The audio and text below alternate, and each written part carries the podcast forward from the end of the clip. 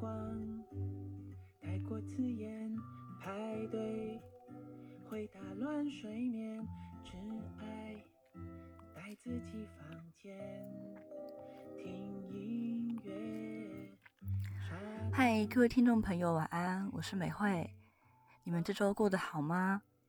今天要带大家来听的这首《蕨类》，和上周一样，是来自于华语乐团的温暖小王子光良。收录在他今年发行的最新专辑《蕨类》，这也是美惠我第一次在野蚕室听教室连续两集介绍同一位歌手。偷偷和野蚕听众们说，其实这首歌本来是上周就要介绍的，但是最后是被专辑里的失去了哭泣的能力给吸引而抢先介绍。因为这首歌，美惠我在上周听了之后就一直念念不忘副歌旋律。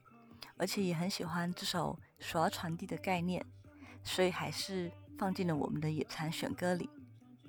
光良的这张专辑名称《蕨类》就是来自于这首歌，把本来是草字头代表植物“蕨”的那个字变成绝对的“绝”。专辑里说的“蕨类”就是自己的意识，因为世界上只有一个自己，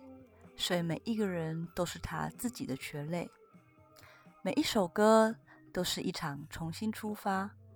而这首节奏轻快明亮的《蕨类》是由新锐创作人黄哲祥作词作曲，以及和曾经和无数音乐人合作过的高潮编曲，还有善于电影配乐的李星云、幸运老师担任制作。歌词里想要说的是一种不善于社交人们的心情抒发，可能很努力去交朋友。努力和大家打成一片，但是不是可以试着寻求一个方式去鼓励自己？由这首有点电子俏皮氛围，或是光良可爱声音的诠释下，我们能够允许自己偶尔暂时逃避社交，用轻快愉悦的角度来嘲笑自己，以自嘲的态度去说：“啊，我就是没有办法，我就是在热闹的社交当中会词穷。”